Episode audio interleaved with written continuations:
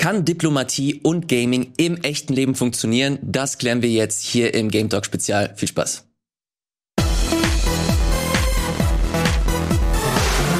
Hallo und herzlich willkommen zu einer neuen und besonderen Ausgabe des Game Talk Spezials. Das machen wir nämlich hier nicht alleine, sondern mit einem Partner, mit dem wir schon verschiedene Sendungen gemacht haben, unter anderem Almost Daily.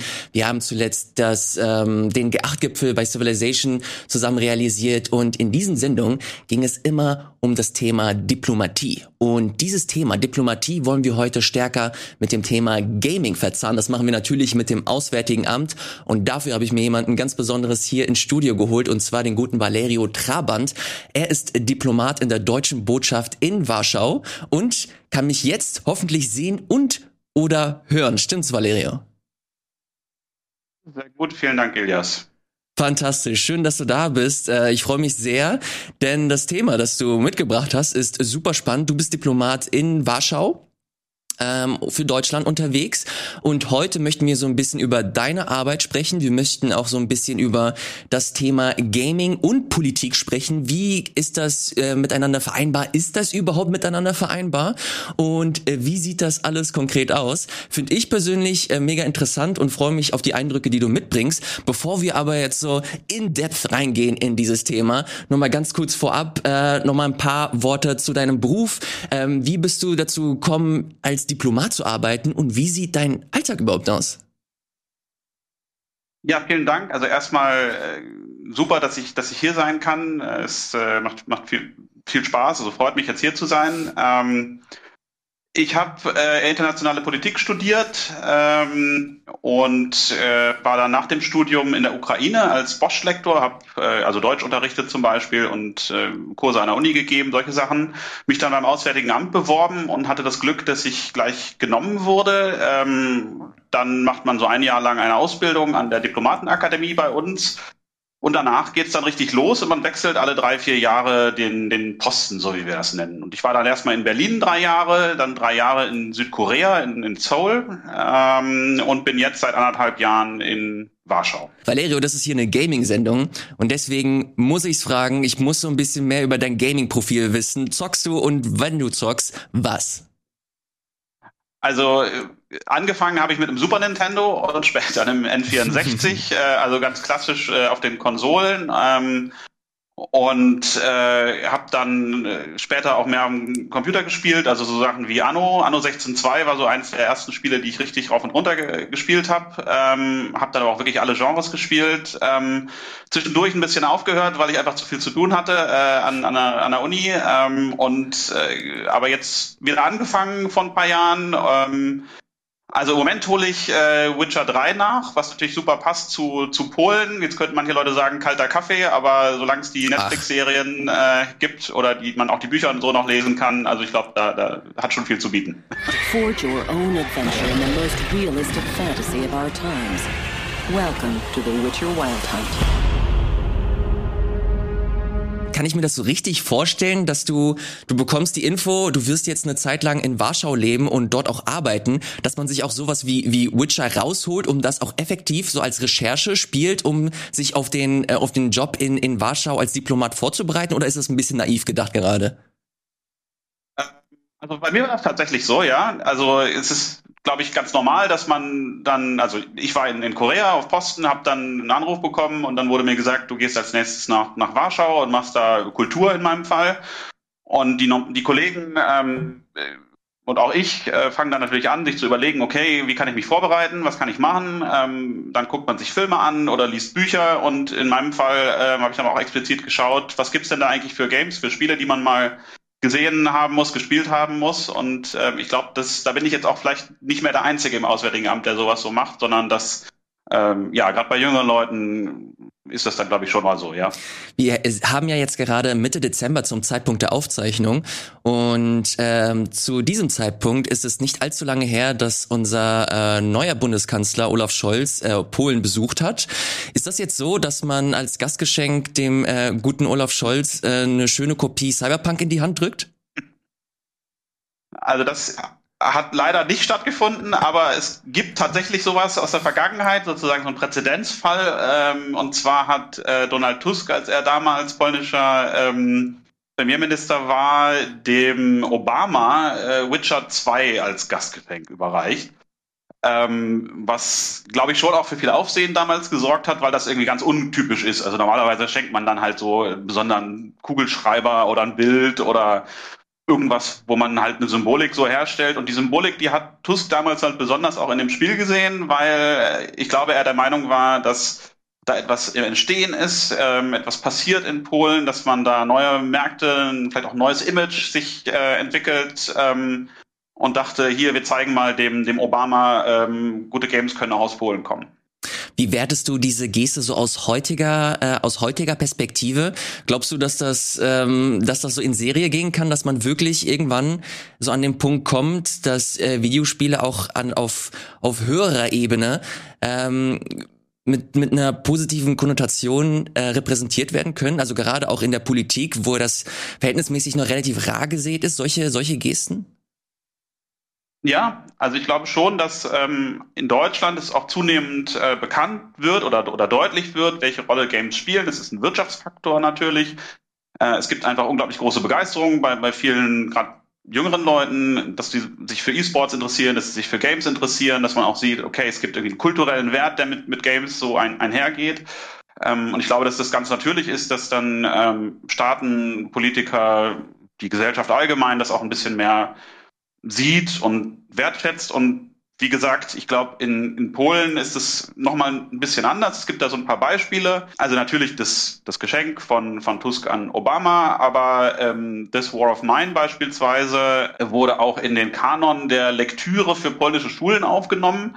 Mhm. Das heißt, es gibt so Empfehlungen für den, den Unterricht, in diesem Fall für, für Ethik zum Beispiel und, und Philosophie und Geschichtsunterricht und so weiter dass dann gesagt wird, okay, ähm, wenn ihr euch mit bestimmten Themen befassen wollt, dann Klar könnt ihr auch ein Buch lesen darüber oder einen Film euch anschauen, aber vielleicht könnt ihr auch einfach mal dieses Spiel äh, spielen und dann im Unterricht drüber reden, weil halt Entscheidungen dort getroffen werden, bestimmte Narrative halt bestehen, weil man in Konflikte gerät, die äh, so in Spielen nochmal anders dargestellt werden können als in einem Medium, was man vielleicht passiver nutzt als zum Beispiel ein Computerspiel.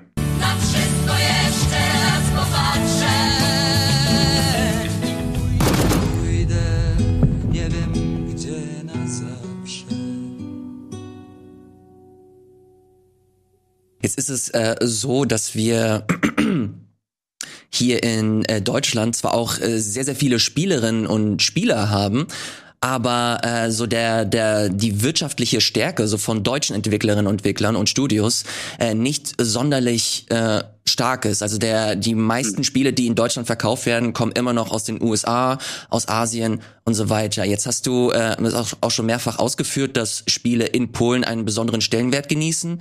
Ähm, sei es das äh, Witcher-Geschenk, sei es Cyberpunk, das äh, auch wenn es eine sehr, sehr holprige Entwicklungsgeschichte hatte, äh, mit zu den größten Spielen im letzten Jahr zählte. Ähm, was kannst du zur wirtschaftlichen Bedeutung von Spielen in Polen erzählen? Hast du da einen gewissen Einblick? Ja, also man muss vorab sagen, das ist wirklich schwer, da so richtig verlässliche Zahlen zu finden, weil das halt auch ein sehr fragmentierter Sektor ist. Es gibt natürlich die großen, so wie, wie CD-Projekt, ähm, es gibt aber auch wahnsinnig viel, viel kleinere Entwickler und es ist natürlich alles sehr dynamisch.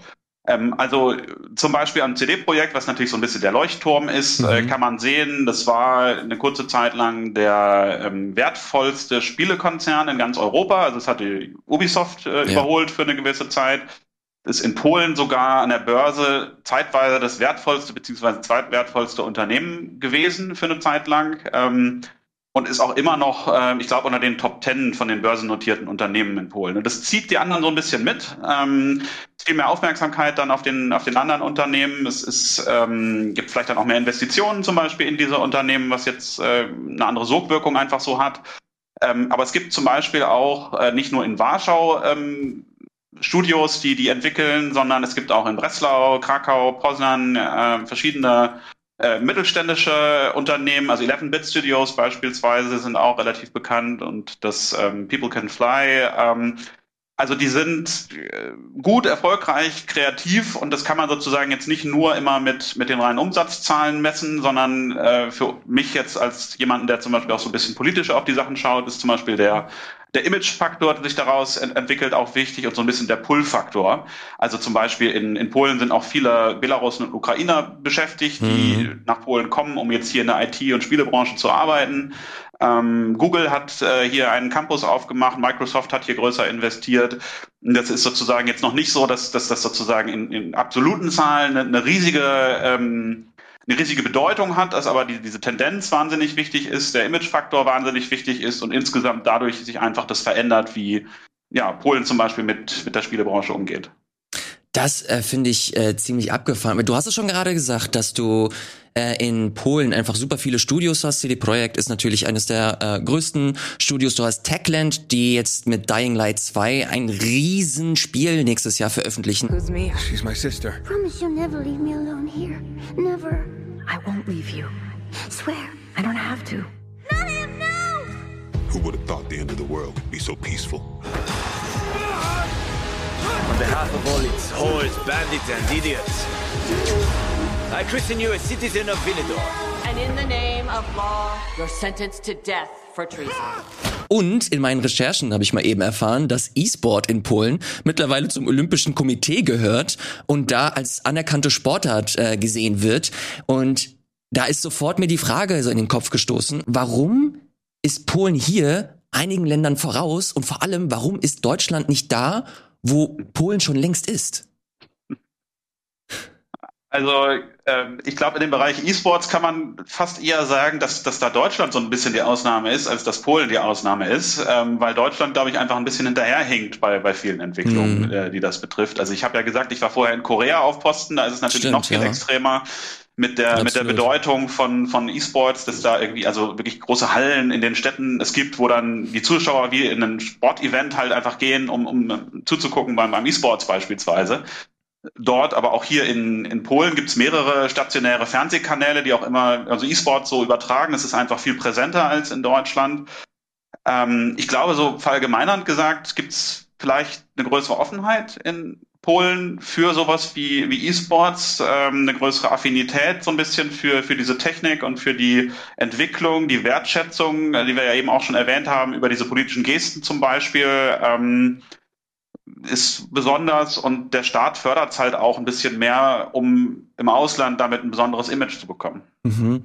Mich interessiert vor allem auch so die diese Repräsentationswirkung äh, von Spielen in Ländern wie eben Polen. Wir haben äh, gerade im vergangenen Jahr äh, jetzt eine relativ äh, aufgebauschte und aufgeladene politische Atmosphäre in Polen gesehen. Äh, da sind äh, Leute auf die Straße gegangen, ähm, weil es um gleichgeschlechtliche Beziehungen ging. Ähm, auf der anderen Seite äh, sind Spielen, die aus Polen kommen, äh, relativ progressiv, wenn es um diese Themen geht. Und wie kannst du dir, wie kannst du dir diese Diskrepanz ähm, erklären und glaubst du, dass Spiele auch in so einem aufgeladenen Diskurs eine aufklärende Rolle spielen können? Also, ja, Polen ist ziemlich polarisiert. Ähm, das ist aber vor allem auch wirklich eine, eine Frage der, der Stadtbevölkerung, die eher europäisch und liberal eingestellt ist gegenüber der Landbevölkerung, die ein bisschen konservativer ist und ähm, vielleicht ein bisschen veränderungsaverser, sage ich jetzt mal. Ähm, und ja, also Firmen wie CD-Projekt haben sich da relativ klar positioniert. Ähm, zum Beispiel auch äh, zu dem Abtreibungsurteil, was es in Polen gab, also dass die, das Abtreibungsrecht mhm. nochmal stark verschärft wurde und es viel weniger möglich ist, also als ohnehin schon vorher, wo es auch schon schwierig war, Abtreibungen vorzunehmen, da hat CD-Projekt ganz klar Stellung bezogen. Und in den Spielen, in den Narrativen sieht man das zum Beispiel auch. Ähm, also ich, zum Beispiel Witcher kann man ja auch sehen, als wenn man jetzt die Elfen sich anschaut oder wie halt mit den, mit den Anderlingen umgegangen wird, mit der Frage gesellschaftliche Minderheiten beispielsweise, was ist Toleranz. Ähm, ich glaube schon, dass Spiele da Position beziehen, ähm, aber dass sie nicht eine Position aufoktroyieren sozusagen. Also dass sozusagen niemand, der jetzt ganz konservativ eingestellt ist, wenn er jetzt ähm, weiß ich nicht, äh, Frostpunk spielt oder, oder Cyberpunk oder äh, This War of Mine oder was auch immer, dass sich nur durch das Spielen automatisch eine Einstellung ändert. Was aber Spiele sicher machen können, ist, dass sie dass sie dazu beitragen, dass man sich eine eigene Meinung bildet, dass man vielleicht Sachen so ein bisschen mehr hinterfragt, dass man überlegt, ist das jetzt eigentlich die richtige Entscheidung oder, oder was sind sozusagen die Implikationen von Sachen, die ich hier mache, ähm, die, wo ich mich entscheide. Und ähm, das jetzt, also reicht vielleicht ein bisschen, ein bisschen vor oder führt ein bisschen weit, aber es gibt ja auch geschichtliche Erfahrungen, die zum Beispiel Polen gemacht hat. Ähm, Polen wurde im 18. Jahrhundert aufgeteilt äh, zwischen Deutschland, ähm, dem Zahnreich und äh, Österreich-Ungarn. Stand dann als Staat einfach für 120 Jahre nicht mehr. Ähm, dann gab's den Zweiten Weltkrieg mit, mit all den schlimmen Erfahrungen und all dem, was, was auch in deutschem Namen und von Deutschen hier verübt wurde und so weiter. Also Polen hat einfach diese Erfahrung manchmal, wo es zum Beispiel auch keine richtig gute Entscheidung gibt. Also wo man jetzt nicht sagen kann, wie in manchen anderen Rollenspielen oder so, okay, mhm. ich kann jetzt äh, jemanden verschonen oder ich kann ihn, äh, kann ihn töten oder es gibt eine gute oder eine schlechte Entscheidung. So klar ist das halt oft nicht.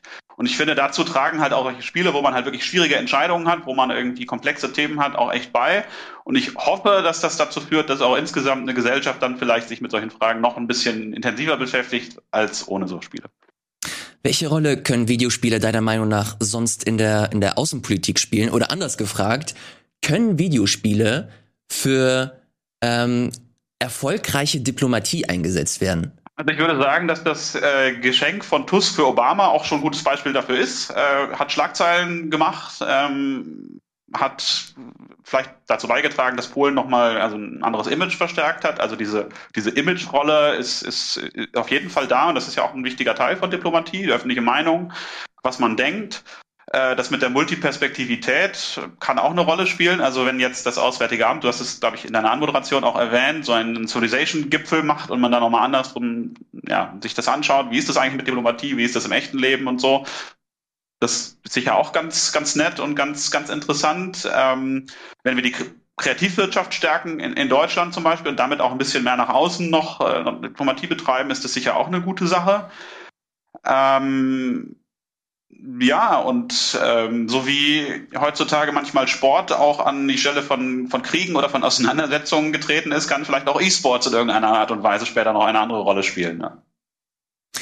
Valerio, jetzt nochmal ganz kurz zurück zu dir äh, persönlich. Äh, jetzt hast du schon erwähnt, dass du ein paar Spiele gespielt hast, auch natürlich äh, Spiele, die aus äh, Warschau kommen. Konntest du vielleicht aus diesen Spielen irgendwelche Erkenntnisse, Fähigkeiten oder sonstiges gewinnen, die du wiederum gewinnbringend in deinem Tätigkeitenfeld einbringen konntest als, als Diplomat? Das würde mich persönlich nochmal interessieren. Eventuell würde ich mir noch das ein oder andere Spiel da äh, im Nachgang angucken.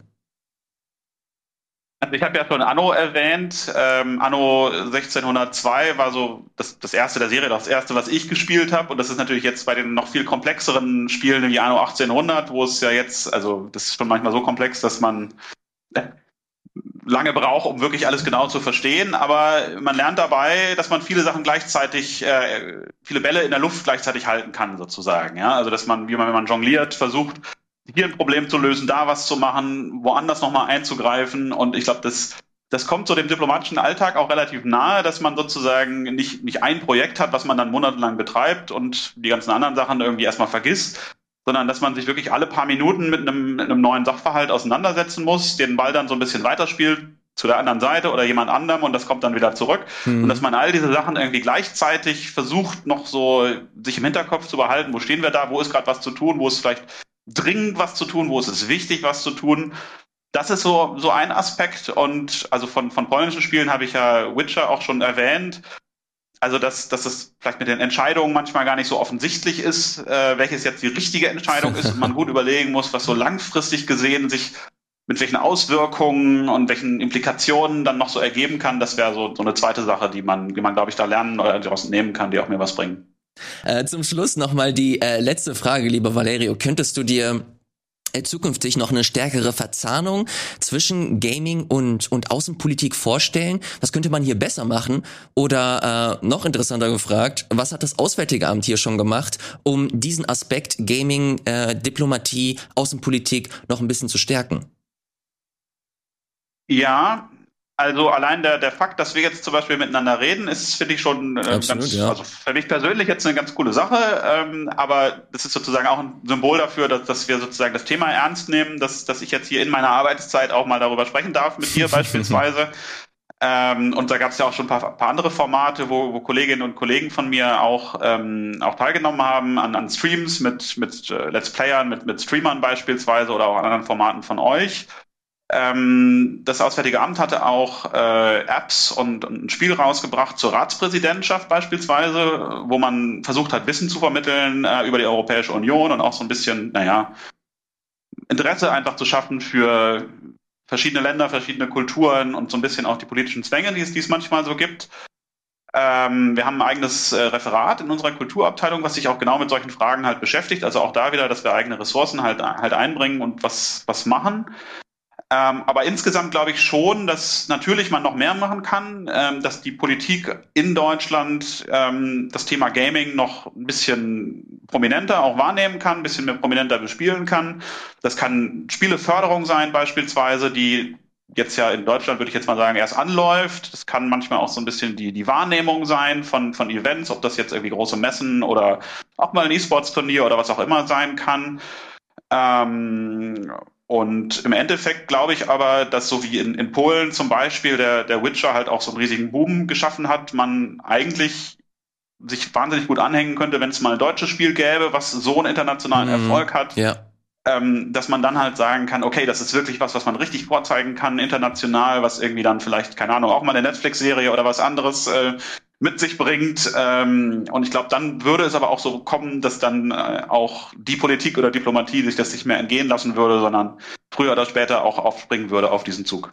Was wäre denn dein persönlicher äh, Next Step? Was würdest du dir wünschen? Was müsste man zumindest hier in Deutschland noch ein bisschen besser machen, um, um diese Synergien zwischen Politik und Gaming noch äh, ein bisschen intensiver zu fördern?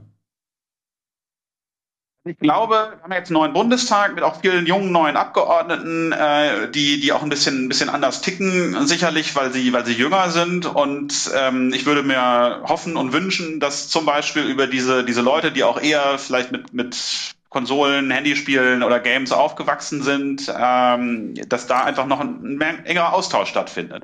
Also wir hatten halt vor ungefähr 20 Jahren oder so mal diese, diese Killerspieldebatten und solche Sachen ähm, mhm. sind halt jetzt so weit, dass eine ähm, Staatsministerin für Digitalisierung auch mal Gaming-Events selber macht, aber es ist immer noch ein bisschen exotisch und ich würde mir wünschen, dass es irgendwann ganz natürlich und ganz selbstverständlich ist, dass äh, Politiker nicht nur bei der Berlinale auf dem roten Teppich halt laufen, sondern auch ähm, ja mit Let's Playern, Streamern äh, oder auf, auf einer Gaming-Messe halt, halt rumlaufen und sozusagen auf Augenhöhe sprechen und sich interessieren auch mhm. für, für Games und, und für das, was halt ja junge Menschen bewegt. Dem Wunsch äh, schließe ich mich zu 100 Prozent an. Das war äh, sehr gut formuliert. Vielen Dank dir äh, dafür, Valerio. Wir sind tatsächlich schon am Ende angekommen. Hast du noch irgendwas, was du loswerden möchtest? Irgendeine Info, die du hier auf jeden Fall noch äh, unterbringen möchtest und die für unsere Zuschauerinnen und Zuschauer interessant ist?